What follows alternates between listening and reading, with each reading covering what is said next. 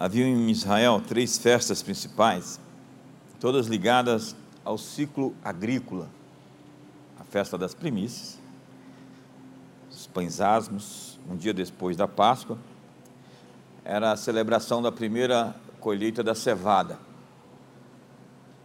a festa das semanas, Pentecostes, celebrava a colheita da safra de cereais, como trigo. A festa dos tabernáculos celebrava o fim da estação agrícola anual, a colheita final. Diz a Bíblia em Zacarias: pedia ao Senhor no tempo, no seu tempo, das chuvas serôdias, ao Senhor que faz as nuvens de chuva, dá aos homens aguaceiro e a cada um erva do campo. Haviam as primeiras e as últimas chuvas que eram as chuvas para colheita. Para ter colheita, nós precisamos de chuva. E diz o apóstolo Tiago, eu estou sendo rápido, que vou ler muitos textos hoje, vou dar muito conteúdo, e nós queremos que você pegue cada uma dessas palavras. Hoje é a sexta semana, semana que vem é o pastor Rony Oliveira, já no Imersão Total aqui. O Rony vem abrir, o Rony é hoje um pregador de multidões no mundo inteiro. Eu só vejo ele no meio de milhares de pessoas. E ele vai estar aqui na próxima quinta para fa fazer o fechamento das sete semanas. Então, seja bem rápido aí para assimilar, porque o anjo está passando com a benção e se você não prestar atenção, você vai ficar sem ela. Quantos estão pegando tudo que Deus tem para você hoje aqui? Já tem gente que fica assim, ó. Você? Não entendi nada, mas tudo bem. Então, Tiago, o apóstolo, diz: Sede, pois, pacientes, irmãos, até a vinda do Senhor, porque o lavrador espera o precioso fruto da terra até que se derramem as primeiras e as últimas chuvas. Diga, primeiras e últimas chuvas.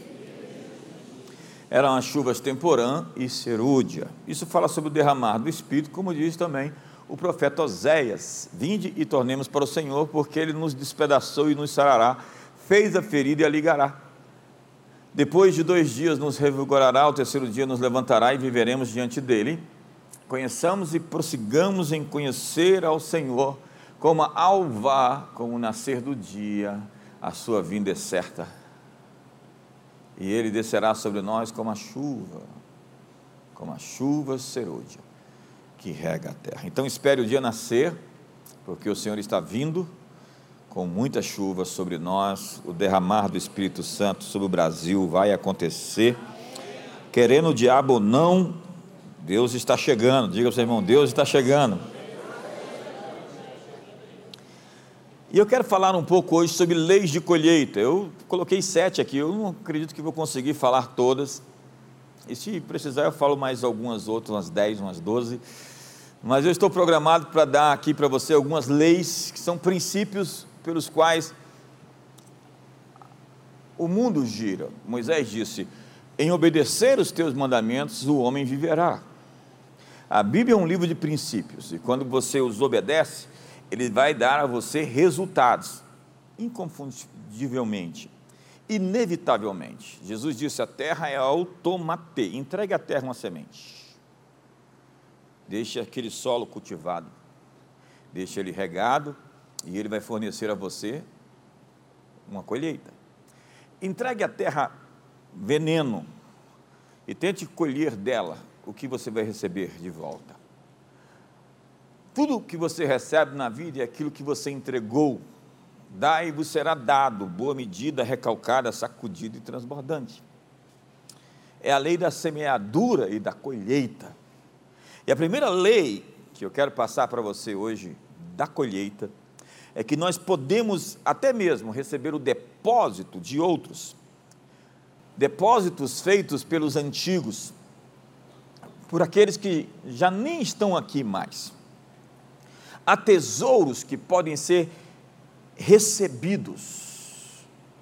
Eu vos darei os tesouros encobertos, as riquezas escondidas, poços que tem que ser desentulhados. Lembra de Jacó fazendo a jornada, o poço de Jacó, onde Jesus vai visitar a mulher samaritana, o lugar da aliança, o lugar do encontro. Deus sempre está visitando o lugar da aliança. Preste atenção que o poço de Jacó é o lugar da aliança de Deus com Jacó e a aliança de Jacó com José.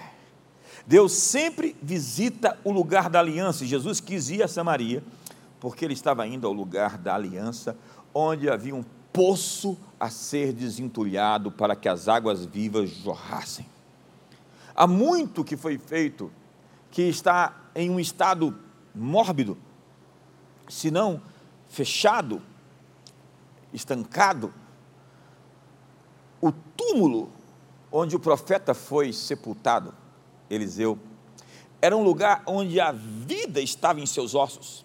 E diz a Bíblia que no meio da guerra, um homem caiu no túmulo de Eliseu e ressuscitou.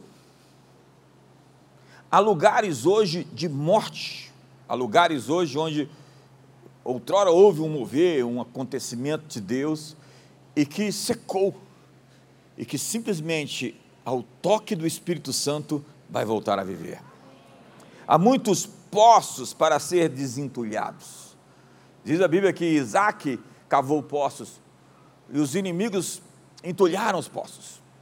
E ele desentulhou os poços e criou-se confusão por conta dos poços. O nome dos poços era confusão. Até que ele chegou a Reobote, que foi um lugar onde ele ganhou largueza, um lugar das muitas águas, um lugar onde os inimigos já não poderiam tapar, impedir o seu progresso, o seu sucesso. Então, eu quero começar dizendo para você que por essa lei, esse princípio de receber dos antigos, aquilo que eles semearam, nós vamos ter um tempo breve agora de restituição. Eu gosto desse tema. A Bíblia diz: Restituirei a vocês os anos consumidos pelo gafanhoto. Pense em algum ano que você ficou realmente estancado, seco, em, sem, sem as colheitas de todo o ano. Como eu comecei a dizer, as festas da colheita celebravam as vitórias econômicas, as vitórias sociais de uma nação. E há muitos de nós que passamos por anos onde nós não recebemos o que era nosso, onde não chegou nas nossas mãos o que nos pertencia. Em algum momento aquilo foi extraviado, em algum momento aquilo foi parado, não conseguiu chegar ao seu endereço, ao lugar do seu domicílio, do seu destino. E quando a Bíblia fala de restituição, não é somente aquilo que estava nas minhas mãos e que eu perdi, é aquilo que era meu e não chegou até a mim. Então, quando Deus diz, eu vou restituir os tempos, os anos que lhes foram consumidos, eu vou lhe restituir as colheitas dos anos que você não teve. Quantos tiveram anos sem colheitas aqui? Então diz a Bíblia que o que o ladrão roubou, ele tem que devolver, de acordo com o que roubou, duas, quatro, cinco ou sete vezes mais. Leiamos o texto. Êxodo capítulo 22 diz: Se alguém furtar boi ou ovelha, ou abater ou vender, por um boi pagará cinco bois. E quatro ovelhas por uma ovelha. Se aquilo que roubou foi achado vivo em seu poder, seja boi, jumento ou ovelha, pagará o dobro. Que incrível texto que diz que quando o ladrão rouba, ele não devolve simplesmente o que roubou, ele tem que devolver além. Na Bíblia, o ladrão é o, é o diabo, é Satanás. Então, quando você perde coisas, você tem autoridade escriturística, base bíblica, para dizer: eu não quero só o que eu perdi, eu quero além disso, mais com juros, correção monetária, eu quero o que eu perdi de felicidade no meu casamento, eu quero o que eu perdi da santidade do meu ministério, eu quero, eu quero o que eu perdi da vida, da comunhão com a família e com meus filhos, eu quero o que eu perdi das minhas finanças, do meu padrão de vida, daquilo que eu vivi e não vivo mais, pelo menos o dobro.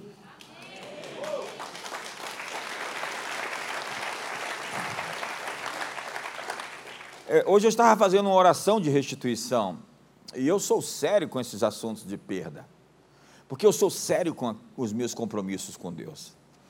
E quando eu estou baseado na Bíblia, como eu disse, a Bíblia é um livro de princípios. Deus não pode mentir. E quando você diz a Deus, o Senhor disse, é como um pai diz a um, um filho diz a um pai sério, um pai de verdade, um pai responsável, um pai de caráter. O Senhor disse. Então você pegou o seu pai pela palavra dele. Então, quando você diz a Deus, o Senhor disse, o assunto ficou bastante sério. Porque Deus, Ele não deixará nenhuma das suas palavras caírem por terra. Não voltará para Ele vazia nada do que Ele disse.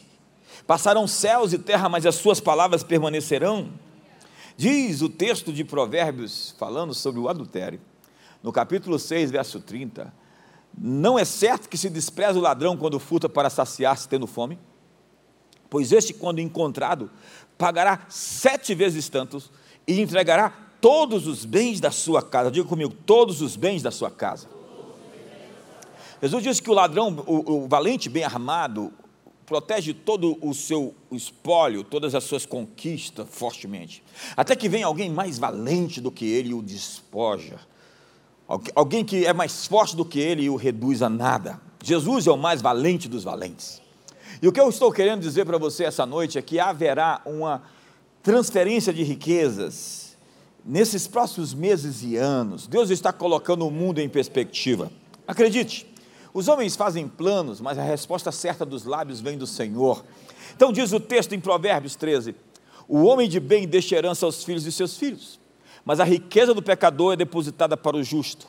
Que Deus encontre um caminho para que a riqueza mal adquirida, que a riqueza do ímpio, ainda que tenha sido conquistada por esforço, mas que tenha sido feito de maneira iníqua e perversa, ache as contas correntes dos irmãos que estão aqui, suas bênçãos cheguem até eles, que o Senhor abra um caminho para abençoar os teus filhos. E aqueles que estão assistindo também pela internet. Eu estou ouvindo um amém aqui. A versão amplificada desse texto diz: A riqueza do ímpio achará caminho para cair nas mãos daquele que é justo. Quantos estão de acordo com essa palavra? Se você não está de acordo, pode ser que você seja essa pessoa ímpia que. Eu acho incrível como as pessoas deixam passar a promessa. O mundo espiritual é muito dinâmico. Os anjos estão aqui, eles se acampam ao redor dos que o temem, o livro do mal. Quando você fica aí parecendo um espectador, é, indiferente àquilo que está acontecendo, você não está fazendo parte do que Deus está fazendo. Você tem que entrar, você tem que se manifestar, sua linguagem corporal tem que corresponder à mensagem que está sendo pregada.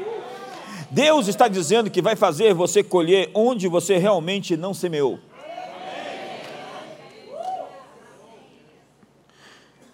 Então Jesus disse: Vocês estão dizendo que ainda há quatro meses para a ceifa, ok?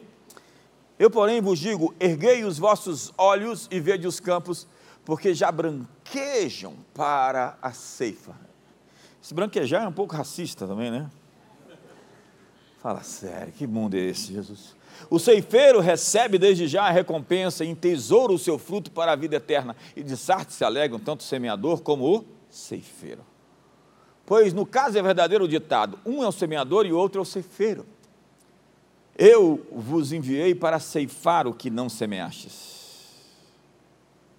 Outros trabalharam e vós entrastes no seu trabalho. Põe a mão no ombro do seu irmão, faz um ar profético e diz: Eu te enviei. Como é que, é, como é, que é esse negócio de ar profético? Deixa, deixa eu ver aí, deixa, deixa eu ver.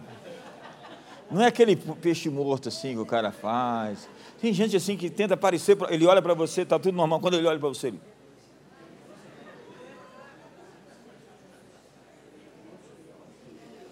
Não, não, faz isso não, irmão. Diga para ele: o Senhor está te dizendo. Diga assim te diz o Senhor. Fala para ele: eis que te falo.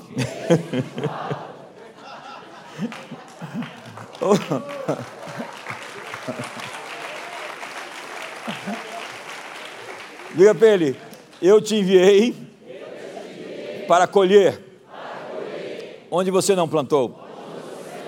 Outros semearam e você está entrando na sua colheita.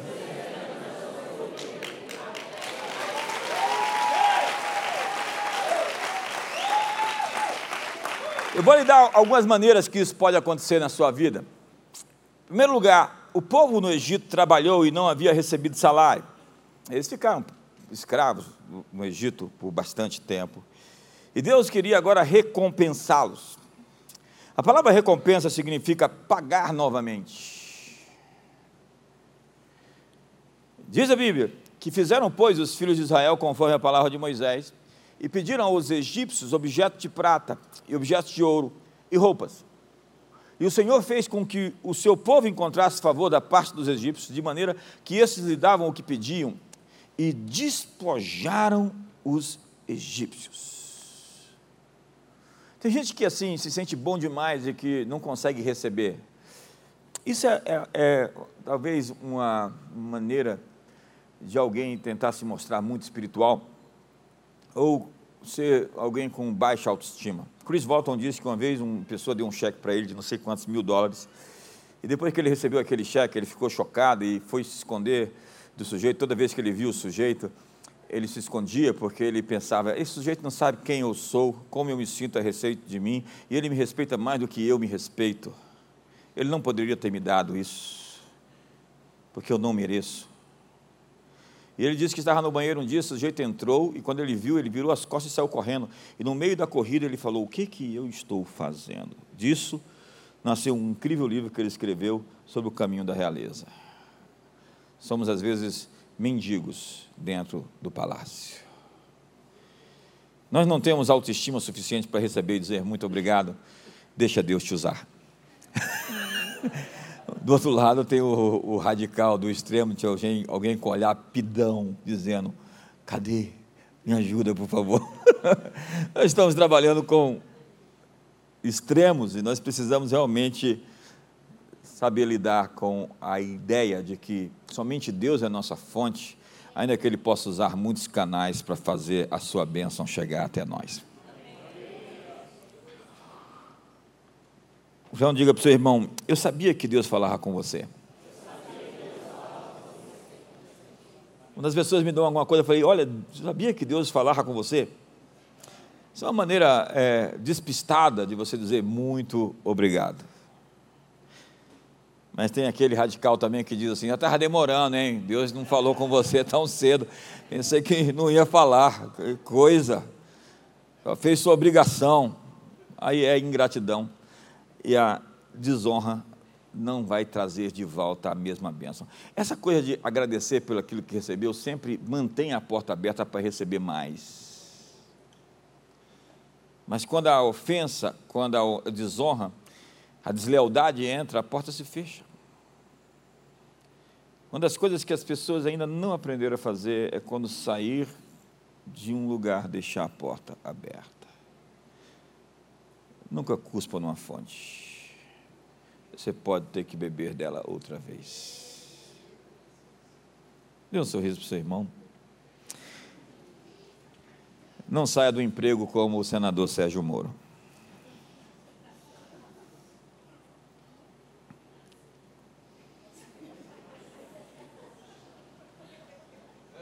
Quantos me entenderam? Então, vocês estão dizendo que foram quatro meses para a colheita? Levante os seus olhos, vamos lá? Ponto de vista é tudo. Por que você não fez isso? Hein? Tem gente que é rebelde, não levanta. Não vou fazer, não vou fazer. Vamos lá, todo mundo. Ela ali, ó, não fez de óculos, Vamos lá, só você, só você, só você, vamos lá. Isso, bonitinha, bonitinha. Põe a mão no ombro do seu irmão e diga: Esse é o tempo da recompensa. Diga: Deus está lhe enviando para colher aquilo que você não semeou. Quando você chegar lá, você fala, foi Deus, foi o Senhor, só Ele é graça. O que é graça? É favor imerecido. Eu não mereço, mas é isso. Meu Pai é extremamente bom. Ele faz nascer o sol sobre bons e maus, ele faz chover sobre justos e injustos. Eu estou nessa temporada esperando presentes de Deus. Quantos estão esperando presentes de Deus nessa temporada? Me ajuda aí, faz alguma coisa, se manifesta. Empurra a pessoa e fala: os presentes de Deus estão vindo. Não, não, grita aí: os presentes de Deus estão vindo.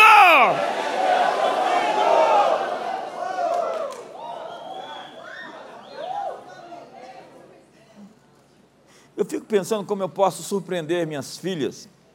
Deus está pensando como pode surpreender seus filhos. Porque Deus dá sabedoria, conhecimento e prazer ao homem que lhe agrada. Mas ao pecador dá trabalho para que ele ajunte e amontoe a fim de dar aquele que agrada a Deus. Eu fico pensando no Bill Gates que ganhou 200 bilhões, não sei quantos bilhões foram, com essa coisa da vacina. Abre o um caminho para chegar esse dinheiro até nós, Senhor.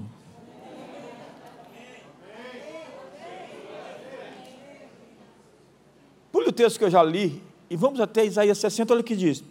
As tuas portas estarão abertas de contínuo, nem de dia nem de noite se fecharão, para que sejam trazidas as riquezas das nações e conduzidas com elas os seus reis.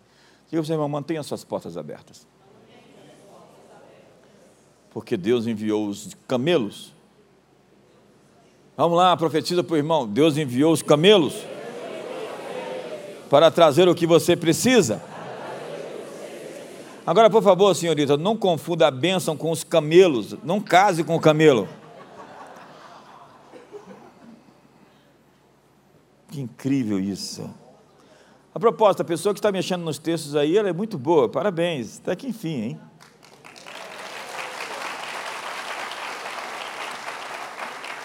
Normalmente é uma alma feminina que faz isso. Não, não, pode ser que seja um homem masculino. Gênesis 15, verso 13 diz: Então lhe foi dito: Sabe com certeza, Abraão, que a tua posteridade será peregrina em terra alheia e será reduzida à escravidão e será afligida por 400 anos. Mas também eu julgarei essa gente que tem que sujeitar-se, depois sairão com grandes riquezas. Deus está dizendo: sabe aquele trabalho árduo seu? de anos de escravidão. Veja essa ênfase. Você sofreu, você labutou, você enfrentou inimigos. Salmo 90, eu vou ler depois. Não precisa colocar, mas diz assim: Faze-nos ver o bem pelo mal que, com que fomos afligidos. Quantos têm histórias difíceis para contar? Se você não levantar a mão, eu acho que você não é desse planeta. Quantos têm histórias difíceis para contar? Mas o salmista, ele ora, Senhor, me faz ver o bem pelas histórias tristes que eu vivi. Que oração inteligente. Confirma as obras das minhas mãos. Sim, confirma a obra das, suas, das minhas mãos. Deus não quer que você viva em dívida, porque dívida é escravidão, pedindo dinheiro emprestado, pagando juros do cheque especial, pedindo é, é, ajuda às pessoas. Deus quer que você seja é, suficiente, mais que o suficiente que o seu cálice transborde, que você possa abençoar a outros. O que roubava, não roube mais, antes trabalhe para que tenha para si e para os outros, porque Ele vai lhe dar boa medida, ampla suficiência para que você superabunde em toda boa obra. Então diz o texto em Êxodo capítulo 3, de novo eu vou ler: Darei mercê esse povo aos olhos dos egípcios, e quando saíres não será de mãos vazias. Cada mulher pedirá à sua vizinha suas pedreiras joias de prata e joias de ouro e vestimentas, as quais porei sobre os filhos e sobre os filhos das filhas, e despojareis os egípcios. Onde você já ouviu falar de escravos fugindo ricos? Então diz a Bíblia que eles saíram para o deserto com riquezas, e com aquelas riquezas eles fizeram um tabernáculo para Deus. Quantos querem fazer um tabernáculo para Deus morar? Com as riquezas que vão vir das mãos dos egípcios. Jacó, diz a Bíblia, trabalhou 14 anos para Labão. E ele teve seis anos incríveis. No final da sua jornada, onde ele teve uma colheita era é, é, uma mudança de eixo, onde ele ficou mais próspero do que seu tio. E a prosperidade dele atraiu a inveja dos irmãos de suas esposas. É difícil falar assim, suas esposas, né? Naquela época era assim. Eu estava no Egito, 2006, e lá o guia nos dizia que cada homem pode ter quatro esposas. Eu disse, mas senhor, como é que é ter quatro sogras? A verdade é que Salomão tinha 700 mulheres e 300 concubinas. É um fanfarrão. é um cara assim, sem juízo na cabeça. Uma mulher já lhe é bastante. A verdade é que Deus ele tem uma promessa para o seu povo que transborda os cálices e faz encher o cálice de outros. Deus está para fazer a maior transferência de riquezas da história. Isso vai acontecer por boas ideias, por bons sonhos. Jacó trabalhou para Labão durante 14 anos e não tinha nada. Em seis anos ele enriqueceu. Nós estamos em 2023. Pense nos próximos seis anos, como um ano que você pode ter ideias que vão mudar a sua realidade financeira e a realidade financeira de um ecossistema ao seu redor para sempre. Então, diz a Bíblia, ouviu Jacó os comentários dos filhos de Labão, que diziam: Jacó se apossou de tudo o que era de nosso pai, e do que era de nosso pai juntou ele toda essa riqueza. Veja os comentários que vão fazer de você. Aqueles que estão te observando. Já começa a projetar, a se programar para ser criticado. Não porque você falhou ou fracassou. Quantos querem ser criticados aqui porque deram errado? Ou porque deram certo? De duas, uma. Você vai criticar porque você vai ser criticado porque falhou ou porque deu muito certo. Olhe para o seu irmão e diga: faça a sua escolha. Olha ele lá, casou com aquela mulher linda. Que feitiço ele fez? Como ele pode ser tão abençoado?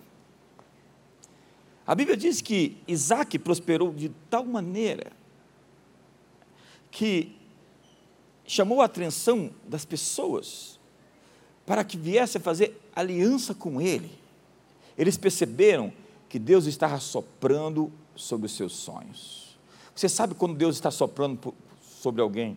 Quando as mãos dessa pessoa têm um toque de abençoar o que pega. Agora é incrível como as coisas do coração fazem com que algumas pessoas peguem tudo e sequem. É incrível que tem gente que tudo o que pega faz avançar, como José no Egito. José se tornou tão bem sucedido que ele foi bem sucedido até na prisão. Ele criou um ecossistema na prisão, onde as pessoas o procuravam, inclusive, como um intérprete de sonhos. José prosperou na casa de Potifar, e a empresa de Potifar prosperou por causa do seu mordomo. Quando você entrega seus negócios como empresário nas mãos de alguém e esse negócio tem um declínio, isso tem a ver com as coisas do coração de quem está colocando a mão naquelas coisas. Quantos estão comigo aqui hoje? É do coração que procedem as fontes da vida. Essas coisas de transferência de riqueza podem acontecer também mediante o assombro de Deus. Veja o que aconteceu em 2 Reis 7.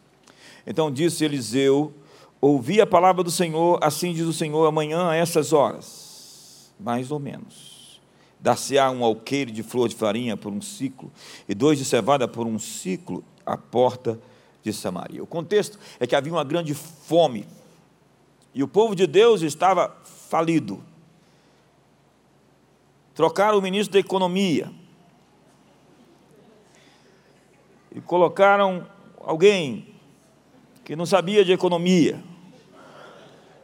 Então o profeta chegou e, no meio do caos, disse: Amanhã, a essas horas, o ano que vem, a essas horas, em 2024, a essas horas, no final desse ano, a essas horas, quem sabe a semana que vem, a essas horas, quem sabe o mês que vem, a essas horas. Quantos, quantos estão solteiros aqui? Este ano, a essas horas ainda, em um ano, a essas horas. Quantos querem ter filhos aqui? Daqui a um ano, a essas horas. Espero que você seja casado, pelo menos, né? Porque pensa em ter filhos se você não está casado. Pensa em primeiro casar. Então o capitão chegou e disse: Olha, ainda que Deus fizesse janelas nos céus, isso não podia acontecer. Talvez você só veja gente que só traz o problema e não a solução. E o profeta diz: Ei, você não acredita, não é? que isso pode acontecer? Pois isso tudo vai acontecer, você vai ver e você não vai provar disso. E diz que na hora que o povo ficou sabendo que havia tantos viveres e tanta prosperidade, o povo correu e atropelou o capitão. Ele viu acontecer e morreu. Porque diz a Bíblia, como imagina na sua alma, assim ele é. Como ele diz, come e bebe, mas o seu coração não é contigo. É impossível que essa situação no Brasil seja revertida, alguns dizem. É impossível que você saia da pobreza para a riqueza tão rapidamente. Põe a mão no ombro do seu irmão e diga: Deus vai fazer uma transferência de riquezas.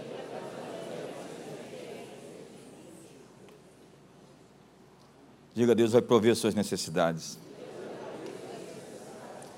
Não, diga para ele: se você não tiver alguém que está falando com você, eu vou te dar dois minutos para você se levantar e procurar alguém que vai falar. Vamos lá, pode sair. Se levanta e sai. Pode sair, pode sair. Ninguém quis sair porque não quis expor a pessoa do lado que não está falando. Mas diga para o seu irmão: tudo o que você precisa para viver dignamente nessa vida lhe será dado.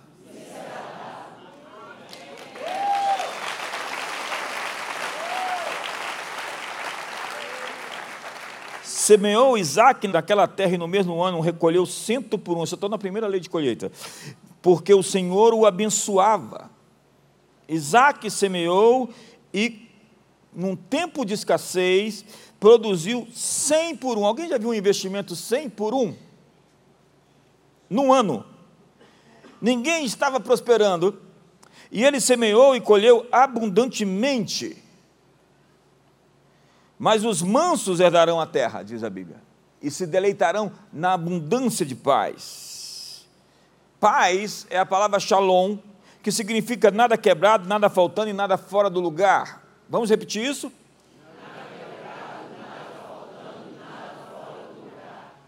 A, a, a, o mundo é, é, é, foi criado pela linguagem.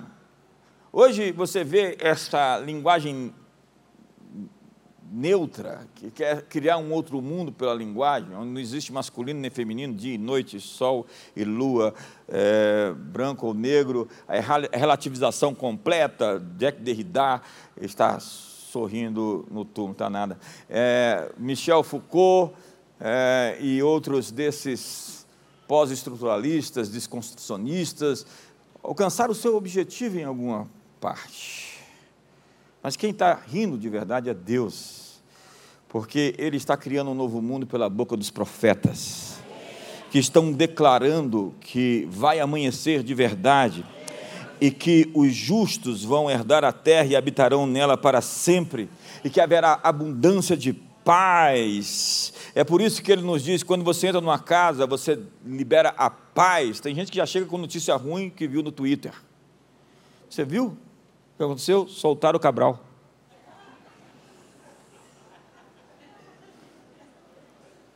Gente, eu quero me desconectar de algumas fontes. Eu quero, eu, quero, eu quero me conectar na fonte de Deus. O que Deus está dizendo? Qual é a palavra de Deus para o momento? Então você chega e diz: a paz. Tem gente que já está falando a paz do Senhor com tanta pressa que fala: passou.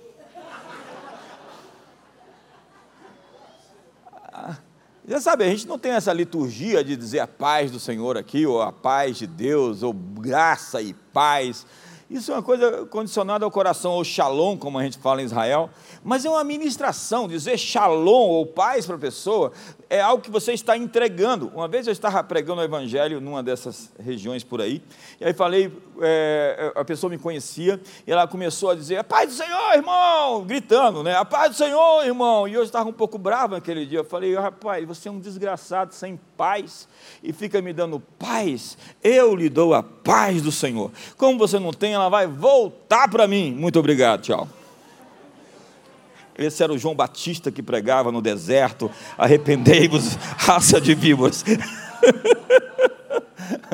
sai da esquina, sai da esquina, sai da encruzilhada, vem para o caminho. Jesus é a verdade e a vida. O caminho, a verdade e a vida. Então, prepare a sua mente para o que está para acontecer. Diga para o seu irmão: prepare a sua mente. Diga, programe-se. Por que você não falou? Por que, que você não falou? Não foi você que está falando. Olha o verso 29, põe o verso 29 de novo. Não, o verso 29. Olha, é rápido de mudar. Os justos herdarão a terra e nela habitarão para sempre. Agora vai ao texto de, de Salmo 90. Olha o Salmo 90, eu falei mais cedo. Alegra-nos por tantos dias quanto nos tem afligido. Quantos tiveram dias de aflição aqui? Quantos? Quantos? Quantos? Quantos? Quantos? Por tantos anos quanto suportamos a adversidade. Quantos tiveram um 2020 bem, bem difícil? E 2021 como foi? E 22 como foi? Jesus. Volta ao verso 15. Olha só o que ele diz. Por tantos anos quanto suportamos a adversidade. Verso 16. Aos teus servos apareçam as tuas obras. Vamos orar essa, fazer essa oração? Diga, Continue. Verso 17.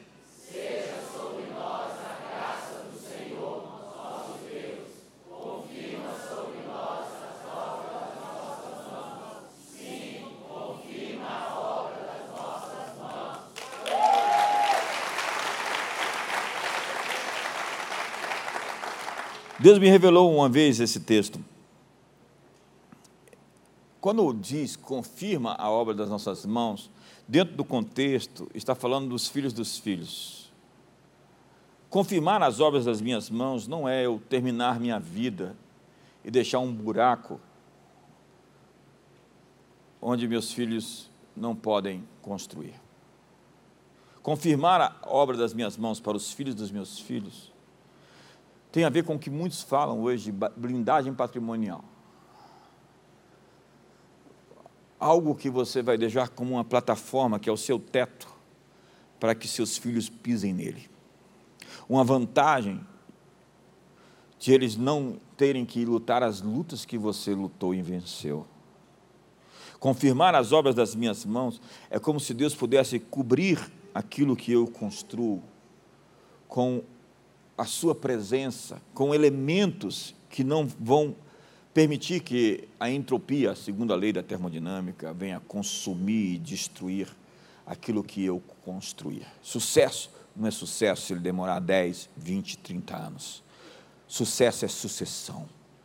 Confirmar as obras das minhas mãos é ver Chara e Cares na plataforma, suas, seus filhos, suas filhas profetizando e dando seguimento àquilo que nós começamos na comunidade das nações. Confirmar as obras das suas mãos é ver seus filhos como profetas, apóstolos, pessoas bem-sucedidas, homens e mulheres que vão fazer a história nesse Brasil, como magistrados, juízes, como governadores, como príncipes, andando nos altos na terra, porque a descendência dos justos será poderosa.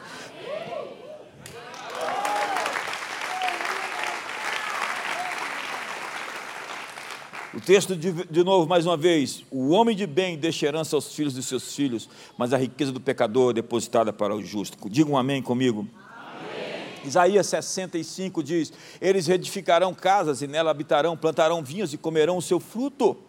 Quantos querem edificar casas aqui? Quantos querem sair da, da, do aluguel, construir a sua própria casa, ter sua própria estrutura, sua própria empresa? Não edificarão para que outros habitem não plantarão para que outros comam, porque a longevidade do meu povo será como a da árvore, e os meus eleitos desfrutarão de todo as obras das suas próprias mãos. Não trabalharão de balde, nem terão filhos para a calamidade. Quantos têm filhos aqui? Olha que promessa: não terão filhos para a calamidade. Repita isso: nem terão filhos para a calamidade, porque são a posteridade bendita do Senhor e os seus filhos estarão com eles. Que incrível isso. Mas isso também vai acontecer com a poda. Essa transferência de riquezas, essa restituição, tem a ver com poda. Para fortalecer os galhos de uma árvore, você tem que cortar os galhos secos para que os galhos recebam a seiva que precisam para produzir.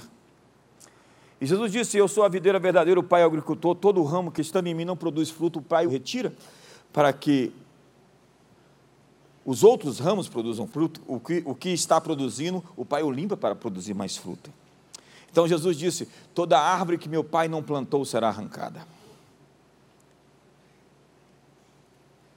Nem tudo aquilo que está na sua vida é seu. Então não tenha medo de perder o que não é seu. Jesus disse: Quando eu estava com eles, guardava-os no teu nome, que me deste e protegi-os, e nenhum deles se perdeu, exceto o filho da perdição, para que se cumprisse a Escritura. Essa é a primeira lei da colheita. Há depósitos, há poços, há bênçãos que estão guardadas, não de nós, mas para nós. E que Deus quer revelar nesses próximos dias aos seus filhos que estão prontos para esquadrinhá-las. A Bíblia diz que as coisas reveladas pertencem aos homens, as coisas escondidas pertencem a Deus, mas a glória dos reis é esquadrinhá-las. E a Bíblia diz em Provérbios 15 que na casa de um justo há um grande tesouro. Você acredita que eu já acordei com esse texto? Fui andar na minha casa à noite. Onde está o tesouro? Você tem que procurar o tesouro, porque se é o tesouro, está guardado. As coisas valiosas estão guardadas. Por isso que as mulheres mais bem guardadas, as menos exibidas, são aquelas que encontram os homens mais espirituais. Está sério aqui hoje? Eu não vou te pedir perdão por falar a verdade. Às vezes eu vejo a foto de alguém no Instagram e tem a, a legenda disponível. Eu acho que eu tenho que parar aqui. Dá um sorriso para o seu irmão, veja se ele está amarelo. Está tudo bem com ele. também tem que falar mal dos homens, né?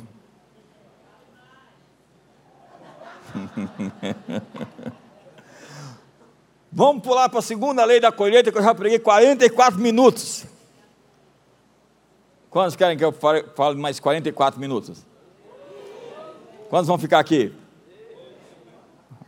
Você vai ficar. Tem um compromisso daqui a pouco. A segunda lei da colheita é que nós iremos colher na mesma espécie que plantamos. Ou seja, tudo o que for colhido será igual ao que foi plantado. Mateus 5 diz: Bem-aventurados os misericordiosos, porque quem planta misericórdia. Agora você falou, né? Vai perto. Bem-aventurados os pacificadores, porque eles serão chamados. Põe a mão no ombro do irmão do outro lado, do outro lado, e diga: aquilo que você der, você irá receber. Diga, o tempo vai mostrar o que você está dando.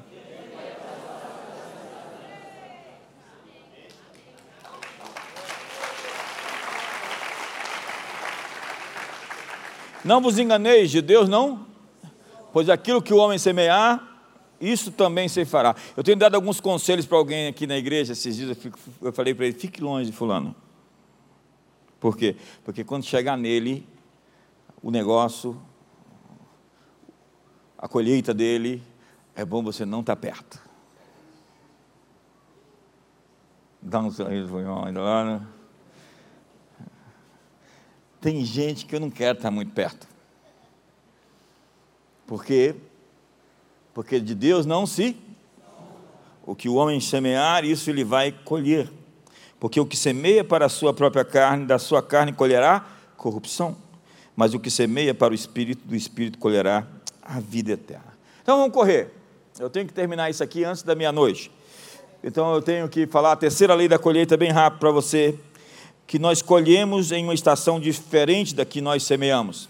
Nós somos muito imediatistas porque nós vivemos numa estação fast food, de comida rápida, de beleza rápida, de namoro rápido, de benção rápida, de oração rápida.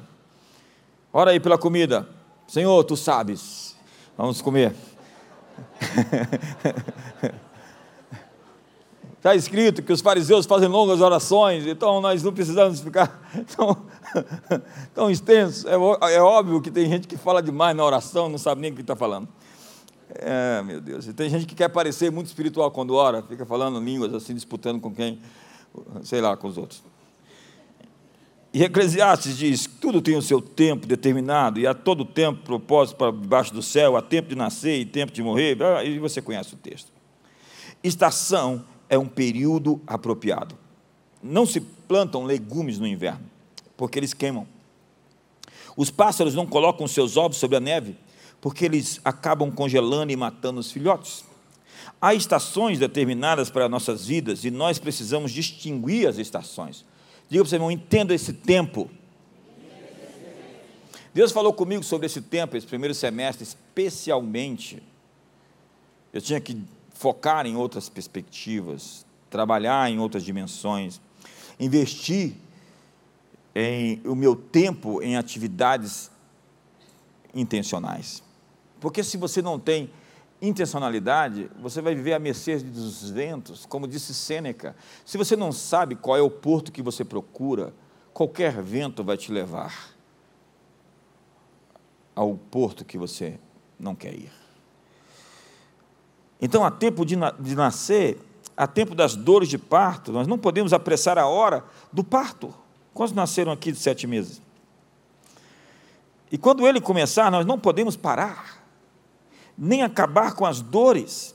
A palavra de Deus diz que o choro pode durar uma noite, mas toda alegria vem ao amanhecer. E também diz que você pode levar a sua semente chorando em tristeza, mas você voltará com alegria, vendo o resultado na sua vida. Eu estou vendo pessoas que semearam com lágrimas aqui, já colhendo esses dias. Se um grão de trigo, disse Jesus, não cair na terra ele, e não morrer, ele ficará só, mas se ele morrer, ele produzirá muitos frutos. Para colhermos, é necessário morrer. Morrer para o orgulho, morrer para a inveja. Quando você vê uma pessoa bem-sucedida, você tem duas opções. Você pode invejá-la e desejar seu fracasso. Ou você pode dizer, eu quero aprender o que ele sabe e quero celebrar o seu sucesso. O que eu posso fazer para repetir o que ele conseguiu realizar? Muitos de nós olhamos para as pessoas que estão tendo resultados e nós as invejamos. E nós competimos com elas em secreto. E nós achamos ruim. Tiago fala sobre a inveja amargurada é a amargura de ver alguém crescendo. Normalmente, pessoas assim vivem em buracos existenciais e não têm sucesso de verdade. Estão impedidas de alcançar seu destino, porque elas têm o foco errado. Mas quando você celebra o espírito, a energia que está por detrás do sucesso, você pode obtê-lo para você também. John Maxwell dizia: Eu pagava 100 dólares para ter 20 minutos, meia hora com alguém que tinha aprendido, que foi até onde eu gostaria de ter ido. Porque entre saber e fazer, há muitos pares de sapatos gastos. E o que você sabe tem que sair da sua cabeça para chegar aos seus pés nós colhemos na estação própria, está escrito em Gênesis 8. Enquanto durar a terra, não deixará de haver sementeira e frio e calor, verão e inverno, dia e noite. Verso 23. Eu elogiei tão você hoje. é, é o perigo de elogiar. Deus quer que nós colhamos, mas na estação própria, ela não pode ser ignorada. É porque também não estava no esboço. Você está certo, eu estou errado. Muito obrigado pela sua parceria. Você é demais, eu não sei o seu nome, mas quero saber depois, no final. Vou lhe dar um presente, vou te dar um livro meu.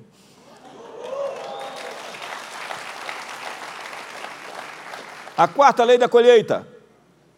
Eu vou pregar até 10 da noite, então tem 14 minutos. Se você está saindo é porque você vai chamar mais gente para vir para o culto, porque está muito bom.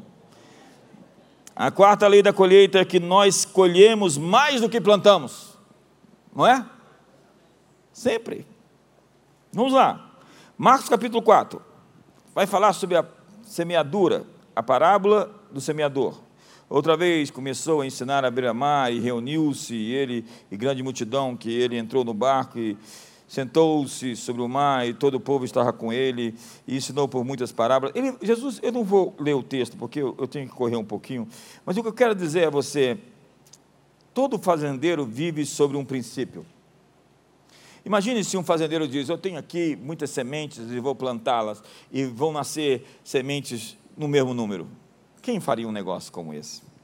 Um grão de milho jogado em terra floresce em aproximadamente três meses. Em média, três espigas por terra. Cada espiga tem, em média, 250 grãos. Colhe-se através de um grão de espiga plantado 750% a mais do que semeou. A colheita é sempre maior que a semente. Em Oséias encontramos, você semeou o vento, né? Espere a tempestade chegar. O mal que se semeia nunca se vê na mesma medida. E é por isso que você tem que se afastar do Jonas. Põe a mão no ombro do irmão e fala: fique longe do Jonas. Diga para ele: Jonas vai afundar o seu barco. Se você deixar, a tempestade vai vir no seu barco por causa de alguém que está fugindo de Deus. Eu falei esses dias aqui, falei, olha, se você é um Jonas, se você está vivendo no erro, no pecado, por favor, saia do meu barco.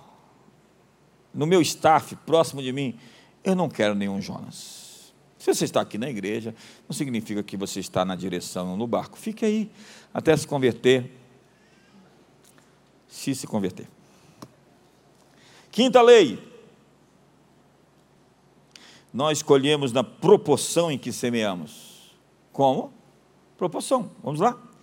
Diz o texto: Eu digo isso, o que semeia pouco, também pouco ceifará. E o que semeia em abundância, em abundância também ceifará.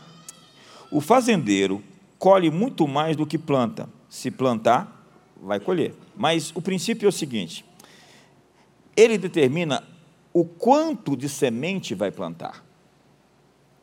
Se você plantar em um determinado, uma determinada geografia, você vai ter a colheita sobre essa geografia. Se você amplia isso, você vai ter uma medida maior. À medida que você aumenta as suas sementes, você vai aumentar a sua medida de colheita. Quando eu vejo pessoas com dificuldades, eu digo: é, o que você fez com as suas sementes? Ao não plantar as sementes, você deixou de receber sua colheita. Eu conheço pessoas que estão vivendo de sementes passadas e que guardaram essas sementes a fim de se proteger. Diz a Bíblia que quando aquela viúva pobre lançou duas moedas pequenas no gasofilaço, Jesus disse: Essa mulher depositou mais do que todos depositaram, porque ali depositaram o que lhe sobravam. Mas esta, da sua pobreza, depositou tudo o que tinha, todo o seu sustento. Então, para Jesus, não era o que se tinha dado, mas o que tinha sobrado. Se vem um bilionário aqui e dá uma oferta de um milhão de reais, Jesus não pensou em quanto ele deu, mas no quanto ele ficou. O julgamento de Deus é o que aquilo afetou o seu bolso. Ninguém perde amando e ninguém fica pobre dando. Vamos correr. A sexta lei da colheita depende do tempo. Sua colheita depende do tempo do ciclo germinal completo. Gálatas 6 diz: E não nos cansemos de fazer o bem, porque a seu tempo ceifaremos, se não desfalecermos. Há um se bem grande aí. Hebreus capítulo 6 diz: Para que não se tornem indolentes, mas imitadores daqueles que pela fé e pela longanimidade herdam as promessas. O texto repete aquilo que eu acabei de dizer. Você tem que ser um imitador daqueles que conseguiram alcançar a promessa. Quando você recebe alguém que alcançou a promessa, essa semana estava aqui o filho do John Walker, Thomas Walker, e eu pedi para ele abençoar a gente lá em casa. Por quê? Porque ele carrega o manto do pai, a herança e o legado de um avivamento nessa nação. Quando eu encontro alguém que tem o que eu gostaria de ter, eu peço que ele me abençoe. E digo a ele: quero ser um imitador seu. Nada é tão impactante como a humildade. E somente os orgulhosos habitam em terra estéreo. Pessoas grandiosas são pessoas que sempre aprendem. Eternos aprendizes. E se você não aprender, eu estou muito preocupado com a sua ignorância. Você não colhe na mesma estação que você planta. Quanto tempo leva para colher uma soja, ou o milho, ou o abacate? Gálatas 6, verso 9, que nós lemos, contém uma promessa e uma condição prévia. A promessa é: nós vamos colher. Diga, nós vamos colher. E a condição prévia é: se não desistirmos, se não desfalecermos. Temos que chegar até o fim do caminho. Sua pressa em semear determinará o tempo da sua colheita. Aquele que retende a mão, se ele há em pura perda. Aquele que dá, se lhe multiplica mais e mais. Diz Eclesiastes 5: Quando a Deus fizeres algum voto, não tardes em cumpri-lo, porque Deus não se agrada de tolos. Cumpre os votos que tu fazes. A demora em obedecer atrasa o recebimento do que Deus tem para você. Alguém disse que obediência atrasada é desobediência. Tem gente que está dizendo, Deus, me dá uma instrução. E Deus disse, obedece primeiro aquela que eu tinha te dado. Você não passou na prova e já quer fazer uma prova adiantada, você precisa voltar aonde você caiu. E por fim, a sétima lei é que você pode ter um algoritmo na sua vida. Por meio de novas decisões de qualidade, um novo algoritmo. Eu estava falando isso lá em casa hoje. Deus ele consegue perceber, discernir, reconhecer todas as coisas reais e possíveis. Então ele tem todo o mapa a matemática é o alfabeto que Deus usou ao criar o universo, dizia Nicolau Copérnico. Tem um filme chamado Agentes do Destino, que define que o, o futuro não é uma coisa estática. Como disse aqui outro dia, aquele pastor da Mosaic Church, que não há simplesmente um futuro. Evan McManus mas muitos futuros. Pastor Dito perguntou como será o futuro. Ele disse: quais futuros? O futuro que você vai por aqui? Ou o futuro que você vai por aqui? Se você decidir se divorciar, você vai ter um determinado futuro. Se você escolher ficar casado, você terá outro futuro. Se você decidir ser um dizimista, você vai ter um futuro. Se você decidir não ser um dizimista, você vai ter outro futuro. Se você decidir se pegar com Deus de verdade, ser um crente e não simplesmente alguém que frequenta uma igreja, você vai ter. As suas decisões vão criar um algoritmo. E à medida que você segue e decide, o seu algoritmo se desenvolve, ele mexe, ele se altera. E Deus está vendo tudo isso e ele consegue saber onde você vai chegar todas as vezes que você decide. Esse é o milagre da presciência. Deus sabe exatamente para onde você está indo. Ele sabe exatamente qual é o seu fim. E quando você faz assim, seus números mexeram, seu algoritmo se moveu existe um outro lugar para você chegar. E Deus diz: Jeroboão, se você fizer isso, vai acontecer isso, eu vou te honrar e vou te abençoar, e as suas futuras gerações serão bem-sucedidas. Jeroboão se rebelou, não fez o que Deus disse, e Deus liberou outra palavra: você vai ser amaldiçoada até a tua terceira e quarta geração. O algoritmo de Jeroboão se mexeu. A obediência traz consigo a promessa de uma vida bem-sucedida. É incrível porque a tribo de Levi foi amaldiçoada por Jacó, seu pai, por causa de Diná, que foi violentada sexualmente, e a história de Siquém, os senhores da terra, porque Levi entrou com Simeão e matou os heveus, e Jacó achou aquilo muito ruim, e disse que Levi e Simeão seriam dispersos. Simeão sumiu da história foi disperso conforme a palavra do pai. Mas Levi resgatou a história no dia do bezerro de ouro, quando a idolatria chegou sobre Israel, e Levi foi a primeira tribo a se levantar contra a idolatria. E o algoritmo da história de uma tribo e de um povo foi mudado por um ato de obediência radical. O que eu estou querendo dizer é que você pode mudar sua história se você aprender a acordar três horas da manhã todos os dias para orar, ou jejuar uma semana, e fizer um ponto, uma curva, um ponto de inflexão, onde você vai realmente levar Deus e a sua igreja a sério.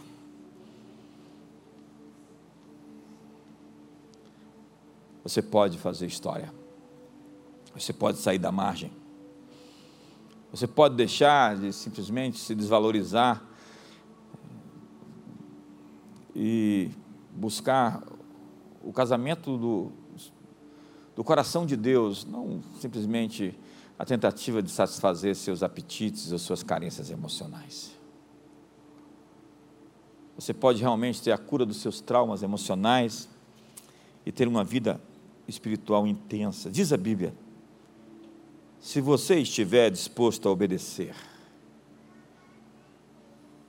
e me ouvir, você comerá o melhor fruto dessa terra. Quantos querem comer o melhor fruto dessa terra? Não peça desculpas por isso. Eu não estou falando de um evangelho da prosperidade que você não tem responsabilidade. O evangelho da prosperidade diz: você vai receber sem se submeter aos ses de Deus. Não, existem prerrogativas que têm que ser cumpridas. Nós estamos falando da prosperidade do evangelho existe prosperidade para os filhos, para os que reagem por princípios. Você vê todo esse universo aí hoje de inteligência emocional, universo coach, tudo isso é tentativa de usar princípios bíblicos que funcionam em qualquer esfera. Funcionam no, no, no mercado, funcionam na medicina, funcionam no sistema educacional. O que está escrito na Bíblia como princípio funciona em qualquer lugar. Perdão funciona em qualquer lugar cartaz, que é uma, uma expressão bíblica de confessar, de falar, de pôr o coração para fora, de se entender, de se perceber, de se discernir. Mas há muitos crentes que não obedecem os princípios de Jesus. Mike Murdock dizia: Meu pai era o homem mais santo que eu conhecia, o homem mais pobre que eu, que eu tinha perto de mim. Ele não conseguia sustentar sua família. Ele amava Jesus, mas não conhecia os princípios de prosperidade de Jesus. Ele amava oração, mas não sabia nada sobre semear, sobre dizimar, sobre ofertar, sobre ter uma alma generosa. Ele ficou muito rico porque ele aprendeu princípios bíblicos, mas ele dizia: Meu pai era muito pobre, apesar de ser um homem de oração, um santo homem. Você vai ver homens de Deus que morreram sem a revelação de cura, morreram cedo de enfermidades, porque eles não acreditavam em Avé Rafá, o Senhor que nos sara. Eu estava falando com o pastor Dito dentro do carro. Para chegar até aqui, o diabo tentou me matar muitas vezes. E acredite, eu tenho muitas histórias tristes para contar. Não, não. Não são mais histórias tristes, porque eu as tenho superado todas e se tornaram histórias de superação e histórias de vitória.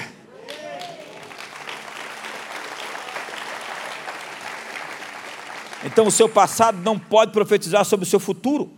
Você não pode fazer nada a respeito da colheita passada, mas você pode criar o algoritmo do seu futuro. Você está aqui para criar o algoritmo do seu futuro. A sua decisão hoje vai mudar completamente os números e vai conduzir você ao horizonte que Deus tem lhe chamado para estar. Decida-se hoje se aplicar em Deus, mergulhar em Deus, largar esses relacionamentos que só te jogam para baixo essas rodas. Quando você chega numa roda e as pessoas estão falando mal dos outros, levante-se e saia. Aquele é o lugar da morte da reputação, de gente que se baseiam em suas amarguras, em sua inveja. Muito do que se fala dos outros é promovido pelo espírito de inveja. Você não pode fazer parte das obras infrutíferas das trevas e uma estação da sua vida pode ser mudada por uma semeadura. Não se preocupe que eu não vou tirar a oferta, já foi tirado. Mas eu estou dizendo que você tem que mudar seu coração para mudar tudo à sua volta. Você quer mudar as coisas? Experimente mudar as coisas dentro de você. Fique de pé.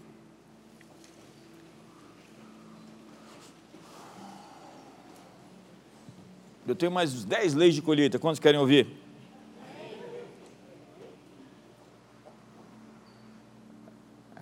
Diz que o Benny foi substituir a Catherine Kuhlman. Catherine tinha morrido e ele ia fazer o primeiro culto. Kuhlman foi a mulher que levantava a mão e braços que estavam mirrados voltavam à força, à vida. Ela entrava no lugar e o Espírito Santo entrava com ela. Ela tinha uma vida incrível, um manto mas não foi uma coisa que ela escolheu, foi uma coisa que Deus escolheu. Eu estava na conferência com o Benihim e quando ele pegou o microfone, a atmosfera mudou. Eu falei, o que, que, que esse homem carrega? E há tantos críticos do Benihim que falam contra o Benihim.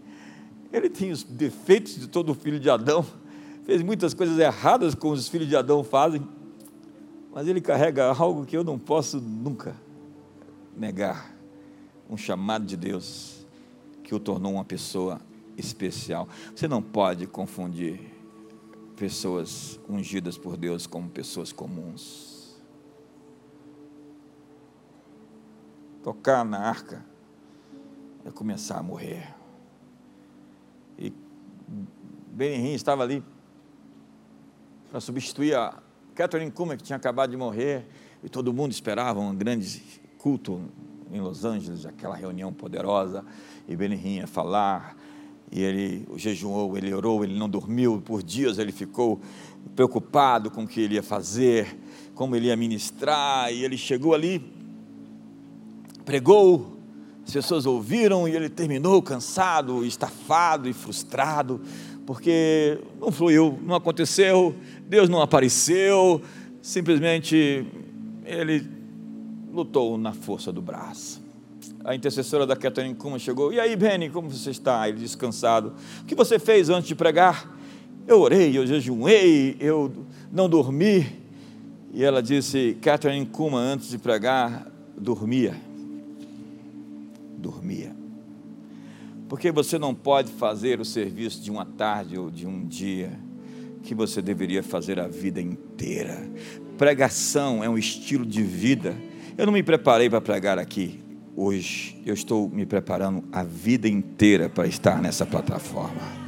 Não é uma noite de sono ou um dia de jejum, é uma vida jejuada, são vigílias, é uma história de busca por Deus que me capacita e me habilita a estar na frente de vocês. Não é um grande sacrifício, mas são sacrifícios constantes uma vida de santificação, uma vida de procura, uma vida de renúncias. Mas você queria fazer coisas e você sabe que não fazem parte de você, que não tem nada a ver com você, que a sua identidade é outra. E a partir disso, você se torna um modelo de alguém como Paulo que diz: Eu tendo pregado a outros, primeiro preguei a mim mesmo esmurrando o meu próprio corpo, não como desferindo golpes no ar. Sim, eu queimei as pontes. E eu prossigo para o alvo, para o prêmio da soberana vocação de Deus em Cristo Jesus. Eu sei o que eu quero. E nada, nenhuma distração vai me retirar desse caminho que eu escolhi viver. Esse é o meu algoritmo. E eu estou o invocando todos os dias. Quando eu digo não, eu estou reafirmando o meu algoritmo. Quando eu digo sim, eu estou reafirmando o meu destino. Então entenda, muitos de nós não vamos chegar ao lugar onde Deus quer nos levar. Porque para chegar lá, eu tenho que fazer as escolhas certas que Deus quer que eu faça. Qual é a sua semeadura para esse início do ano? Quais são as suas escolhas? Se você não sair daqui com nenhuma escolha, sinto dizer, eu perdi meu tempo com você, mas sei que não perdi o tempo aqui, pelo menos com três pessoas. É, tem quatro, cinco, seis, sete, oito. Acho que eu, tem, um, tem cem aqui agora. Qual, qual é a decisão que você vai tomar? Se você não tomar uma decisão de sair daquele telefone de frente àquela internet ou de fazer uma ruptura hoje com relacionamentos que não te ajudam, ou de ser alguém que não mais se compadece da mentira, que não é mais cínico, que se torna parte de algo que você não deveria viver, participar. Eu sou o protagonista da minha história. Eu decidi qual papel que eu vou viver. Eu sou o ator da história de Deus na minha vida. E tem coisas que eu digo, eu declino, esse papel não é meu. Quando as pessoas me chamam para determinados postos ou posições, eu digo, ei, ei, eu não fui chamado para isso. O meu script escrito por Deus não tem essa fala. Ei, não tem essa cena, nem esse capítulo dessa novela. Eu não vou viver isso porque eu decidi viver a história de Deus para mim. Eu estou atrás do algoritmo da vida que Deus escolheu. Quantos, quantos concordam comigo que é isso que você quer? Não levante as suas mãos e ore. Eu quero terminar essa reunião em dois minutos, mas eu quero que você diga sim, amém à palavra de Deus hoje.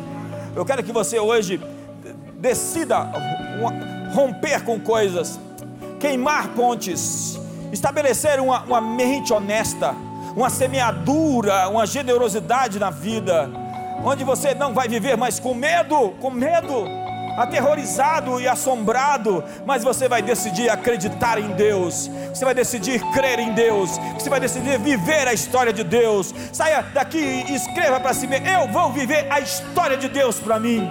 Eu vou viver a história de Deus para mim. Ei, Deus tem uma história para você. Ele escreveu todos os seus dias quando nenhum deles ainda havia. Escreveu e determinou. Cabe a você decidir se você vai viver a história de Deus, se você vai fazer o um rompimento hoje com aquele caso que você está tendo, essa relação promíscua, essa conexão das trevas, essas rodas de fofoca, essas conversas tolas e bobas esses subterfúgios, essas vitimizações, é, é, essa ideia de culpar os outros pelos seus próprios fracassos.